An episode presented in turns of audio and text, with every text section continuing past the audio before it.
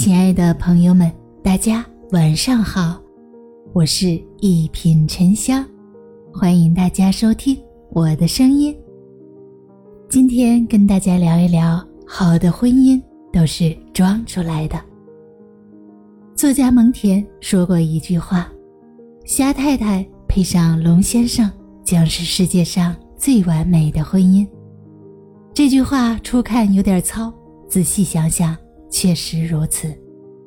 婚姻中的两个人，如果每一句话都听得明明白白，每一件事都看得清清楚楚，那样的生活注定是一场灾难。谁的生活不是柴米油盐？谁的婚姻不是一地鸡毛？好的婚姻不是没有矛盾，不是没有委屈，而是学会了装。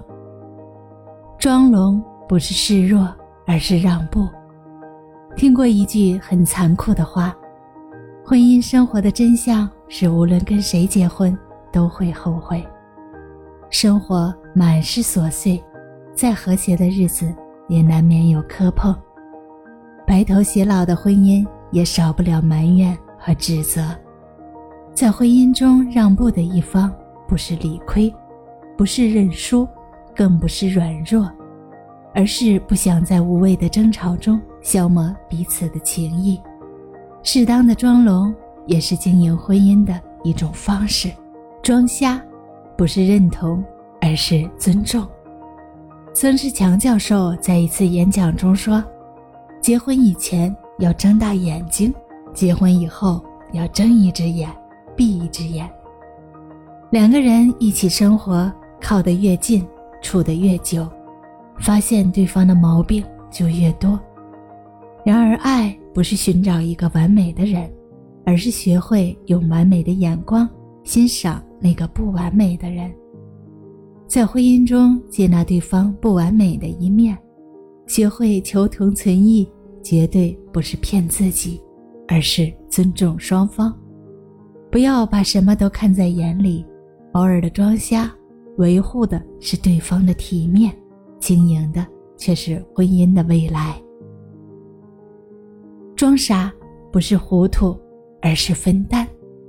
情感专家涂磊说：“婚姻不是建立在谈天说地上，而是建立在长期的行为和付出里。婚姻从来不是一个人的独角戏，而是两个人的修炼场。